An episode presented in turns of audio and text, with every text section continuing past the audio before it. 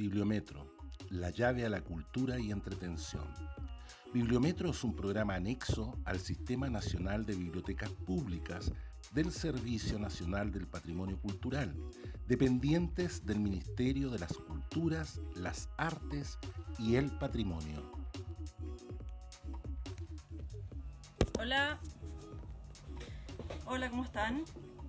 Eh, les doy la bienvenida a esta segunda sesión en que estamos celebrando los 24 años de Bibliometro, que es una red pública de préstamo de libros que ya tiene más de 300 suscriptores. Y hoy estamos celebrando estos 24 años con la segunda sesión que se llama Encuentro con Autores.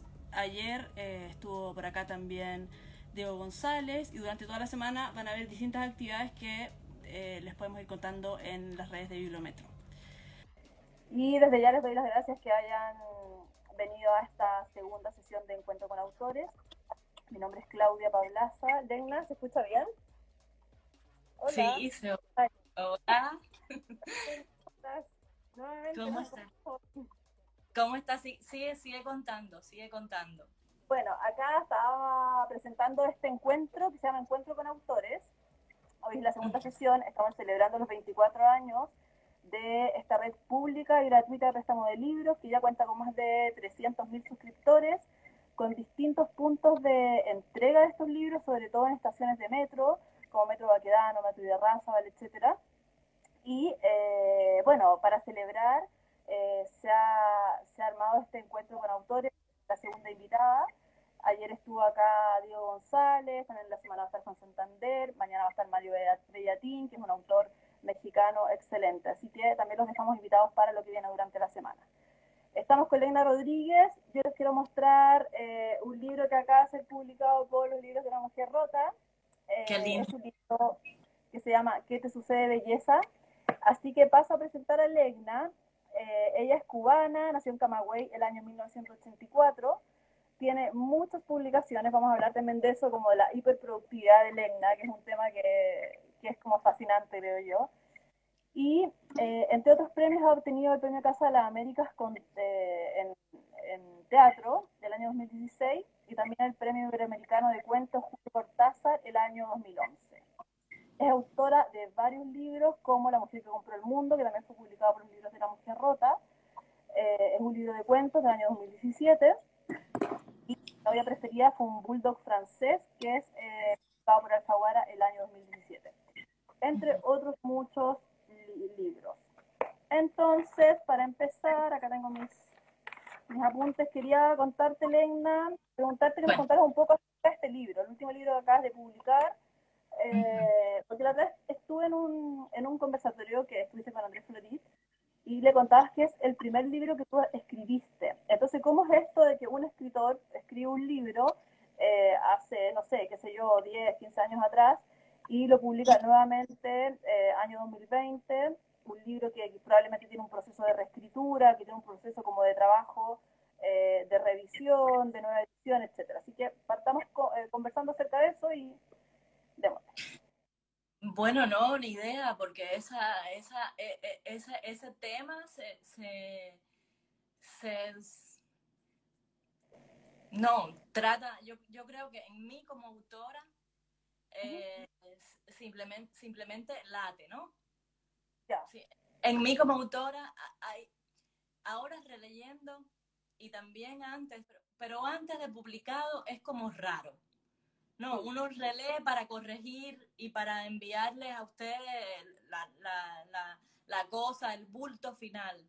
Pero, pero ahora ya publicado, los releo por partes y por supuesto que los reconozco, los reconozco. Pero lo principal no es eso, es como que, sí, sí, sí, sí, sí, sí soy yo, sí soy yo, no. Eh, es como un, latido tal vez, uno, uno siente y, y probablemente eso signifique que, que bueno, que, que, sigue siendo mi libro. ¿En qué año fue publicado por primera vez este libro? Estamos hablando del libro ¿Qué te sucede, belleza? Que claro. publicado en La Mujer Rota. Eh, cuéntame. La primera vez que se publicó en el 2011, yo creo.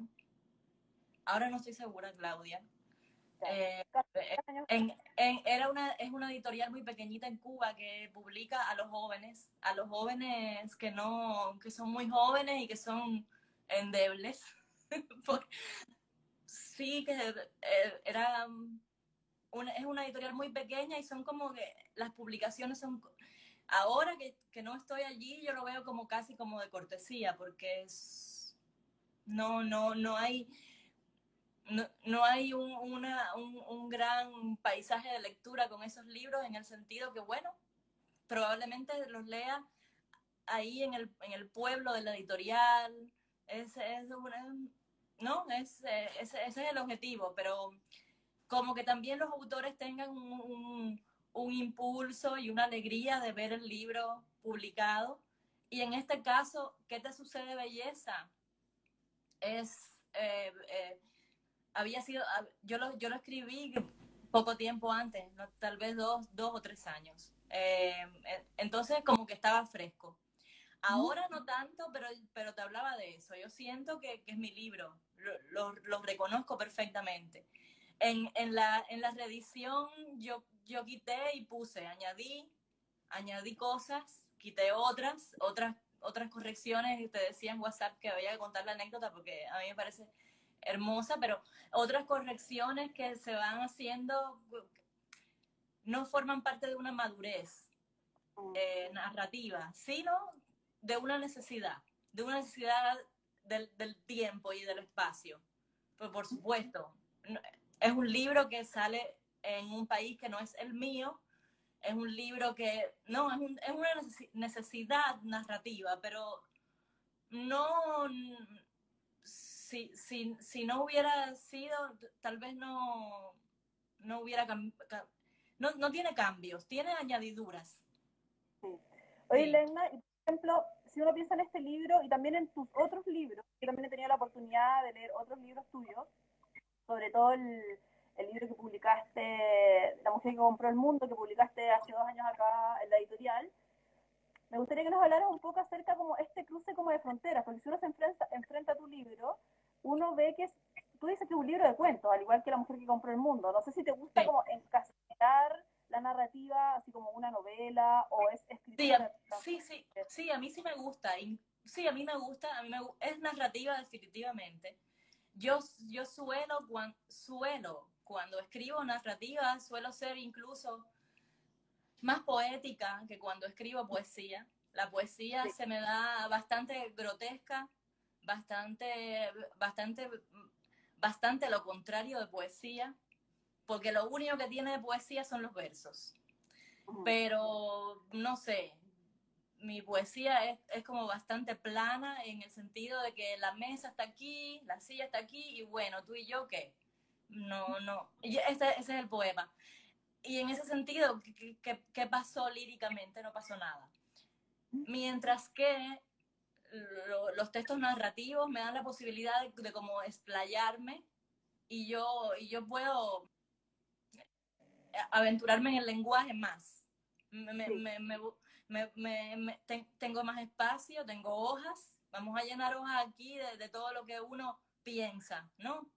De, de, de un, pensamiento que, que se va por, por, por, diferentes no, canales, se va, se va, se va, y, y, yo tengo esa posibilidad, pero definitivamente sí son libros de, de relatos, de algún modo, simplemente que, que, que, que corto pedazos, porque bueno, es... Eh, ahora mismo en esta conversación no hablamos en párrafo. Yo estoy hablando. Sí. Aquí habría una, aquí habría un corte y, sí. y, y, lo que voy a decir ahora va abajo, en realidad. Y el lector y yo como escritora puedo entonces yo seguir. Porque tal vez entonces el párrafo es como pesado. Ay, cuánta pesadez, ¿no? Que, que, que, que pesado. Pero sigue siendo un relato. Yo, yo creo que sí que es un relato, definitivamente. Ya, súper. Oye, Elena, mira, acá nos están preguntando, que se me olvidó decir en un principio, que esto obviamente además nos va a llevar a otra pregunta, si tú vives en Chile o vives en Cuba, pero les vamos a contar que no vives ni en Chile ni en Cuba, que actualmente no. en Estados Unidos. Entonces me gustaría que nos contaras un poco de eso, porque hay muchos escritores cubanos que, que actualmente no viven en Cuba, Hay otros que, sí, yo tengo muchos amigos escritores que viven ahí actualmente en la isla, pero también tengo otros amigos que viven, no sé, qué sé yo, Estados Unidos, por ejemplo, Rolando Sánchez Mejía, que vive en, Barcelona, o Carlos Aguilera. Muchos autores que eh, están actualmente en el extranjero. Nos gustaría que nos contaras un poco de eso. Hace tiempo que vives fuera de Cuba.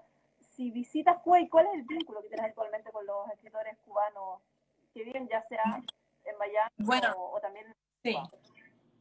No, yo tengo relación con, la literatura cubana, tengo, tengo relación eh, eh, vigente y me interesa mucho. Y creo que, creo que soy parte de un grupo que, no es agradable para, el grupo decirse grupo porque nunca es agradable decir, el, el loco nunca dice que está loco, ¿no?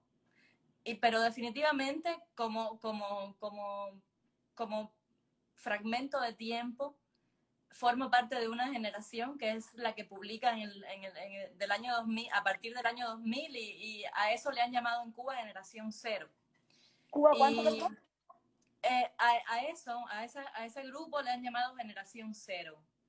Y, y por supuesto sí formo parte, sí formo, sí, sí formo parte de ese grupo como, como, como, como fragmento de tiempo, porque es para, para ser eh, leído como eso, ¿no? como, como un pedazo del tiempo. Y, y, y, tengo contacto con esos escritores todo el tiempo, todo, todo, casi todos los días. Eh, me comunico, trato de estar al tanto. Bueno, por ejemplo, en, ese grupo está Jorge Enrique Laje, que, que cuando te conocí estábamos todos juntos, Amela Echevarría también, sí, estábamos en La Habana, Jamila Medina es una de las escritoras que yo, ah, es que acabo de escribir un, está fresco en mí, acabo de escribir algo sobre ella y, y, para mí es una de las escritoras fundamentales cubanas, no joven ni vieja, es fundamental. Eh, como ensayista, como poeta, como, como narradora también, tiene... Y, y, en, y eh, posiblemente haya otros poetas, eh, Oscar Cruz es otro de, los escritores eh, más, más así contundentes de, ese, tiempo y también me comunico con él, que hace una revista en Cuba muy interesante, eh, a, contracorriente. Eh, Orlando Luis Pardo Lazo está aquí en Estados Unidos y, también forma parte de ese grupo, es, muy activo literariamente y tú sabes, los nombres no vienen, pero son un grupito y, yo me relaciono todo el tiempo, trato de estar al tanto. Hay otros jóvenes ahora escribiendo, eh, de, los escritores un, poco más grandes, también me quedo al tanto. Eh, no sé, trato de, trato de leer lo que, lo que se publica. Yo, yo voy a Cuba cada vez que puedo, cada vez que puedo significa cada dos años. Ahora con el bebé es más difícil. ¿Hace cuánto estás? ¿Hace cuánto que estoy? No, en Miami. En, Miami yo me fui de, de, La Habana en el año 2015. Llevo cinco años. Sí, llevo cinco años Justamente estaba leyendo una, un libro de una autora mexicana que se llama Rivera Garza y que habla mucho acerca de qué es escribir, cómo se escribe en español en Estados Unidos. ¿Cómo, cómo te enfrentas, por ejemplo, a poder publicar? ¿Cómo te vas insertando en un campo literario que, que no, no comparte? Bueno, en Miami la mayor parte de la gente habla español, digamos castellano. Sí, claro, sí, pero es el, el, idioma español en realidad aquí en Miami y en Estados Unidos entero, porque imagínate, Nueva York es, eh, es español también. Eh, eh, pero el español es como un idioma de la calle. No, hablamos en la calle, a un restaurante, si entras a una editorial y si entras a una librería, tienes que pedir ese producto en inglés. Ya. Entonces ahí, ahí, ahí hay una tensión. en, en Miami se habla español y se escribe español, pero a la hora de convertirte en, en una, en, en una eh, a, la hora de, de, convertir eso en una cosa que, que, que, que se, que se no me viene a la mente la palabra, el, el, español no, no, no camina, no. Y ahí entonces es donde, ahí es donde el escritor tiene que, bueno, transar, hacer concesiones, transar con eso, tratar de, tratar de traducirse, tratar de, de, traducirse, tratar de escribir en inglés. Yo por ahora no trato de escribir en inglés y yo por ahora sigo escribiendo con la misma eh, intención de siempre. Yo, yo necesito volver a, atrás, mucho atrás, atrás a mí, y, esos son los temas que me interesan, temas como entrañables, que vienen de entrañas, viscerales, no sé. Y, y, yo, yo sigo, claro, claro, veo cosas nuevas, veo un paisaje nuevo que no es mi paisaje eh, nacional y mejor, veo y, y, eso se añade, ¿no? Eso tú lo vas añadiendo ahí, pero fluye, eso fluye ahí, está, tú, tú vas, tú, tú vas ahí en ese río. Y a la hora de publicar, bueno, yo no, presiono eso, es, casi imposible el mercado en inglés. Eh, ahora mismo está saliendo, mi novia preferida fue un bulldog francés en inglés, pero por supuesto estaba publicado en Alfaguara y Alfaguara eh, eh, coordinó eso. Yo, yo, yo, no, yo, no, yo no sé coordinar. Lo, lo mío es escribir. Es como, no sé por dónde va esa, esa coordinación, pero se dio y bueno, perfecto, pero, pero la literatura en, Estados Unidos es en inglés. sí, porque hay muchos latinoamericanos que han empezado a escribir en inglés. En el caso de la misma Valeria Luiselli, sí, que sí, el libro lo claro, en inglés, fue traducido por, por un, autor mexicano, Daniel Santana. Sí, sí. Y también me parece que es muy legítimo en la medida en que también tratas de insertarte como en un campo de trabajo. No, claro, sí, no, claro. Es, es, no cambia, simplemente tú ah, tomas herramientas. No, tomas, en mi caso no, porque ni siquiera hablo inglés. Aún yo no hablo inglés. Pero, pero por supuesto, cuando lo hable, si lo hablo, voy a tratar de escribir porque en, en, los poemas nuevos se va como Little Cat, no sé qué, oyes, eh, y, tú, y, tú, y, tú, y es anacrónico, pero al mismo tiempo ese es el idioma. Es que ese es el idioma. No, ese es el, e, ese es el relato. Eso, eso está allí. Y, y, fluye solo. Les recordamos a los, a los, que vienen entrando recién, les damos la bienvenida y les contamos que estamos conversando con la escritora cubana Legna Rodríguez Iglesias, eh, celebrando los 24 años de Bibliometro y ahora estamos hablando acerca de que, cómo se escribe en Estados Unidos, cómo es la comunidad hispanohablante. Eh, Legna nos estaba comentando que ella, bueno, es una autora cubana, pero que vive muchos años en Estados Unidos, y, y, cómo se ha visto como confrontar este tema de escribir o no escribir eh, en inglés, seguir escribiendo en español, etcétera. Por otro lado, Legna, eh, quería preguntar acerca de tu hiperproducción. Es algo que me llama mucha atención.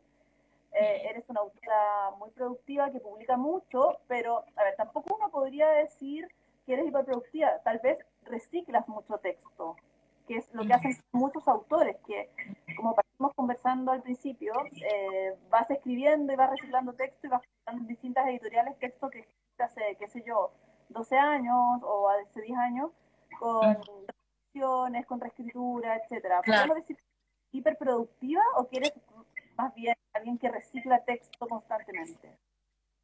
Bueno, no, no, no, no tanto reciclo y tampoco hiper. El problema es que cuando eres un escritor en un país como Cuba, que el mercado es nulo, lo sabes, no sale, tienes y, y, y, y sales con, con una edad, no sé, 30 años, anterior a esa edad has escrito un, mundo liter, un mundo narrativo, una, dramaturgia literaria que, eso no se conoce. Y, y, uno trata de publicarlo. Pero esos son los libros que se publicaron, ¿no? Ahora, lo que uno hace luego Bueno, en mi caso son, son libros nuevos. Lo que, lo que no es una hiperproducción, yo escribo un libro detrás de otro. Eh, mm. No me quedo detenida, no, no, me quedo detenida. Un libro, otro libro, a veces si, si son distintos, a veces la poesía me sirve de comodín y puedo escribir un libro de poesía al mismo tiempo como para descansar una almohadita. Y, y yo descanso. Eh, los libros de poesía salen más fácil también, son más ligeros en el sentido de, eso, de grueso, de palabras. Mm, tienen menos palabras. Y, uno puede como descansar, coger aire y, seguir. Pero a mí me encantaría poder publicar todos los libros que, se publicaron en Cuba antes de venir, yo no lo he hecho. Con, con los libros de la mujer rota ha sido como precioso, siempre te estoy dando como gracias, así como ahogada, porque, porque en realidad no, no hay esperanzas de que las editoriales, más así como, importantes, si le das un libro, un libro que ya se publicó, aunque le digas, e, este libro es un libro que, que, que, fue una postal, no quieren.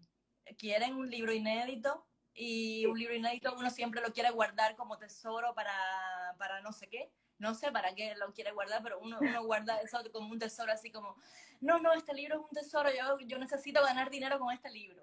Bueno, también. A veces una vez premio puede ser, uno está guardando sí, Sí, exacto. No quiero este libro para, para, para, para, para, no sé, para una cosa. Y, y, y al mismo tiempo no. Al mismo tiempo, cada libro tú tienes su, como su, su altibajo así y, y no, no debería ser guardado deberías salir.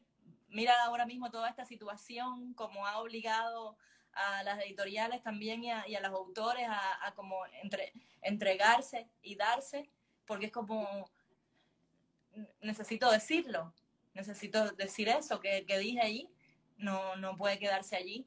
Y, y, si tienes esa posibilidad, yo creo que es que tienes que aprovecharla.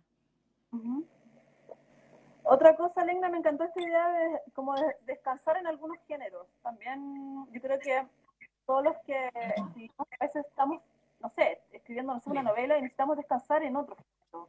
O estamos como en ensayo muy duro, ya, no sé, un paper, qué sé yo, y descansamos en la escritura de un cuento.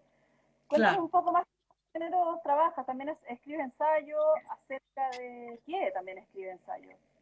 Bueno, imagínate tú, eh, decirle ensayo es casi una pretensión, pero, pero sí, veo cosas que me gustan, que me interesan como, como, como, como forma de, de, arte o de algo, de lo que sea, qué sé yo, una comida, y trato de pensar en eso, ¿no? De pensar a través de la escritura eh, y a veces pienso mal, pero trato de que eso sea, no sé, un conjunto de palabras eh,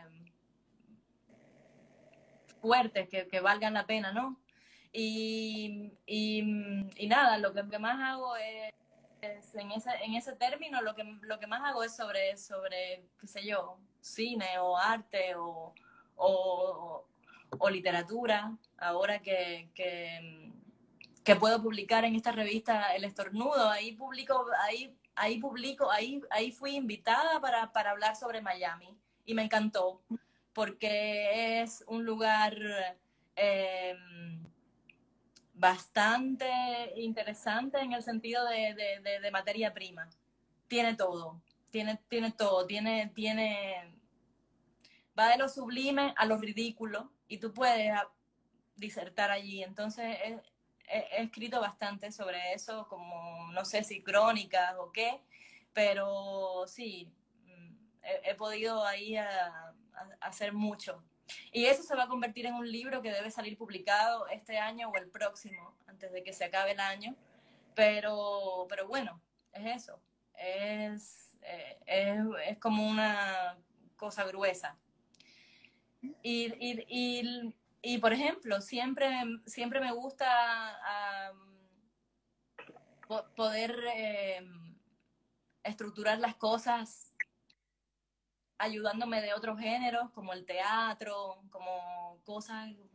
Em, tú sabes, es una, es una, no sé, que, la, experiencia de escritura salte todo el tiempo, ¿no? Se, se, mueva.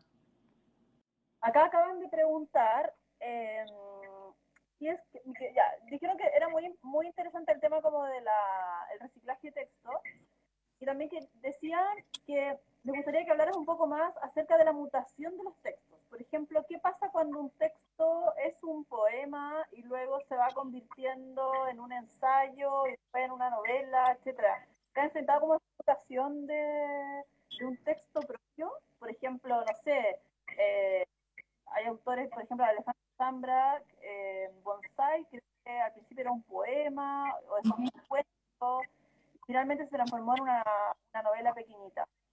Entonces, cuéntame si también te ha pasado, como que un texto va sufriendo esta mutación. Bueno, formalmente sí, pero, pero cuando yo empiezo a escribir un libro casi siempre sé qué cosa voy a hacer. Sé como voy a escribir una novela o voy a escribir un, un libro de cuentos. En los libros de cuentos siempre hay como mucha conexión entre los cuentos eh, los personajes se parecen, no hay una voz fundamental, los personajes no tienen nombre porque me interesa lo que pasa más allá del personaje como tal y, eso los hila de algún modo, ¿no? Eh, pero yo sé qué cosa es a la hora de, eh, a la hora de, empezar a escribirlo y de, y de, escribirlo. Formalmente sí, a veces me aburro y, bueno, cambio la, forma del texto.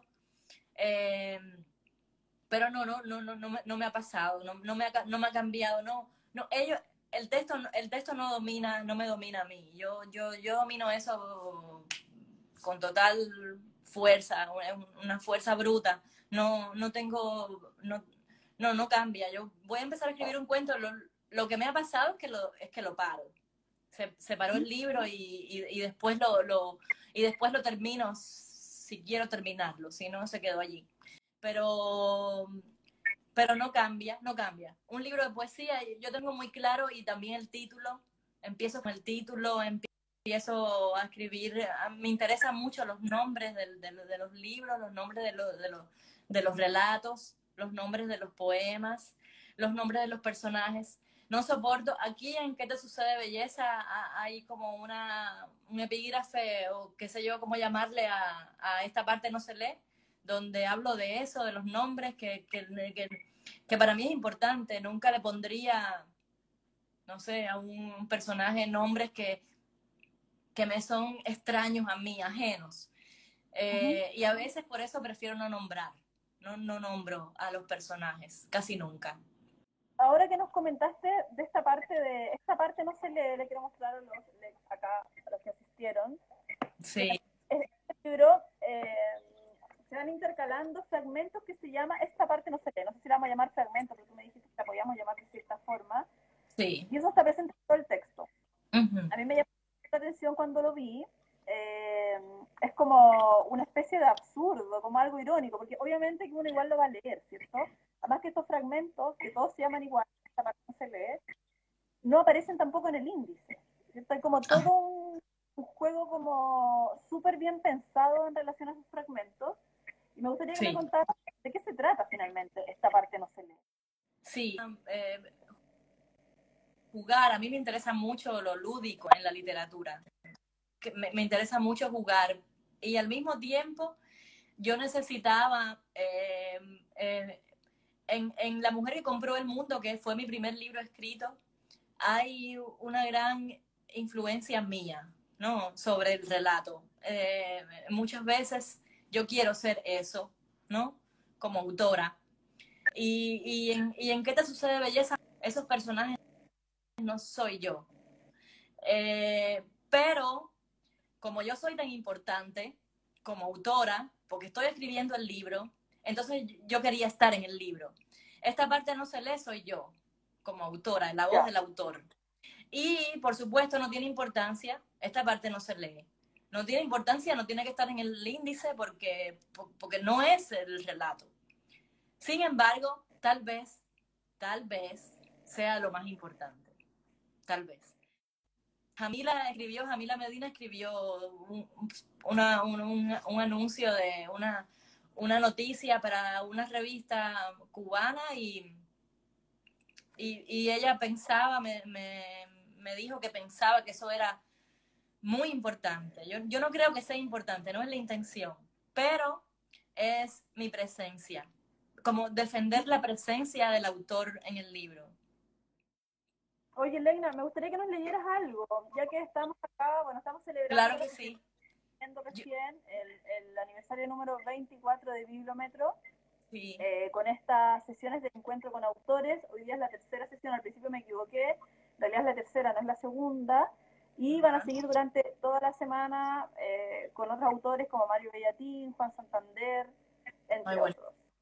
Así que, Leina, léenos, léenos algo, léenos algo de... Yo, yo, pensé, yo pensé, sí, puedo, yo, yo pensé que podía ser un, un relato cortico, pero más o menos, lo, bueno, voy a leer, se llama Todavía estás llorando y habla de una mamá, pero como ahora yo soy mamá, me interesa eso. Eh, todavía estás llorando. Mamá está distinta. Cada día cambia un poco y sus cambios son notables. No quiero imaginar cómo será el 100%. Prefiero cambiar yo, inducirme. Cuando Carmen se fue, ocurrió el primer cambio. Mamá me abandonó. ¿Cómo se llama el mundo? Carmen. ¿Cómo se llama la vida? Carmen. ¿Cómo se llama el sol, la luna, el cielo, las estrellas, la tierra, el mar, los microorganismos? Carmen. Y yo, ¿Cómo me llamo yo? Tenía que hacer las pruebas para la universidad, pero hasta la universidad se llamaba Carmen. Y yo, ¿cómo me llamo yo? Entonces mamá quiso dejar de fumar. Me gustaba mamá fumando, una fumadora empedernida de las que se levantan echando humo y se acuestan echando humo. Una chimenea. El hábito de fumar fue sustituido por el hábito de llorar. Estás llorando, mamá. Una mujer débil, una mujer que no tiene de dónde aguantarse. Pero mírame, mamá, aguántate de mí. Mamá lloraba y yo veía televisión. Mamá me abandonó y yo la abandoné. Nunca asistí a la clase Ocúpate de mamá. Ahora, frente a un examen práctico de semejante calibre, yo me levantaba de la silla y dejaba mi hoja en blanco. Mamá siempre se ocupó de mí. La asignatura Ocúpate de tus hijas era una asignatura que mamá se sabía al dedillo. Ahora, de semejante calibre, a mamá se le aflojaban las piernas, cerraba los ojos y se hundía en el vacío. Que te despiertes, mamá bajo el lema de que uno tiene que hacer lo que quiere, mamá descubrió un agujero en el jardín y se puso a mirarlo todas las mañanas, luego las tardes y por último las noches. Que te bañes, mamá, que comas. Un agujero negro en la mitad del jardín, un pozo sin fondo como las guiones de mamá. Que seguiría luego. Unos amigos jóvenes que la visitaban regularmente dejaron de hacerlo por culpa de ella misma todos mis amigos se fueron, lloraba mamá. Ellos no son mis amigos, se atrevió a decirme en mi cara. Pero ellos te quieren, mamá. Mamá cree que nadie la quiere. Esa es la puerta del desamor. No es dejar de querer, sino creer que los, que los otros han dejado de quererte. No abras la puerta, mamá. Abre otra puerta si quieres, pero esa no. Entonces mamá detonó al inaugurarse el carnaval. No soporto las fiestas populares. No soporto la música. Baila, mamá. Lo que necesitas es bailar un rato. ¿Quieres bailar conmigo, mamá? Pero mamá lo único que quiere es llorar. Por los rincones y por todos los lugares. Llorar y mirar su agujero. Si pudiera meterse en él, se metía. Y sería el momento límite del ciclo de su evasión. ¿Cómo se llama el agujero, mamá? hay una zona en el abandono que mamá me ha proporcionado donde estoy segura de que le temo a mamá. Y otra zona donde estoy segura de que amo a mamá más que a la televisión. Lo que pasa es que en la televisión nadie llora. En la televisión todo el mundo ríe de oreja a oreja. ¿Y tus orejas, mamá? Entonces decidí tapar el agujero. Estuve pensando en eso más de 24 horas. Encontré motivos, razones, no sé cómo llamarle a lo que encontré. Mamá se levantó de su cama, cepilló sus dientes y fue al jardín. No vio el agujero, no vio nada. Dejó de respirar. Volvió a meterse en la cama, todavía sin respirar. Yo encendí la televisión como si nada hubiera pasado. Bien, Legna. Estaba pensando que uno de los temas que cruza realmente este libro es el tema de la maternidad. Y también otro de los temas que me llamó mucho la atención al leerlo es eh, el gran cruce que tienes con una gran cantidad de autores, de autores y una diversidad enorme de autores, o sea, desde Safo a Cedro Sarduy, eh, Faulkner, Rulfo, hay una gran cantidad de autores que tú citas en tu libro. A veces yo, decía, bueno, lo estás citando por, por, por, como son parte de su formación, pero también de repente me parecía como el tono irónico. Por ejemplo, cuando leía lo de Quiroga, cuando no escribas, eh, escribas desde la emoción, digamos, no escribas como bajo el influjo de la emoción. Cuéntanos un poco qué significan tantos autores dentro, dentro del libro, que me parece fascinante, como te decía, y también la diversidad porque todos los autores igual tenemos una cierta formación o también seguimos a muchos autores que, son parte como de nuestra eh, autores de cabecera. Acá estás ver a muchos autores que son parte de la formación y también otros autores que si detestas o, o, qué sé yo. Me gustaría que hablaras un poco de este tema porque es, un, es uno de temas centrales del libro también. Sí, tú sabes, yo quería jugar también es un juego con ellos, es, es, es, es la deuda de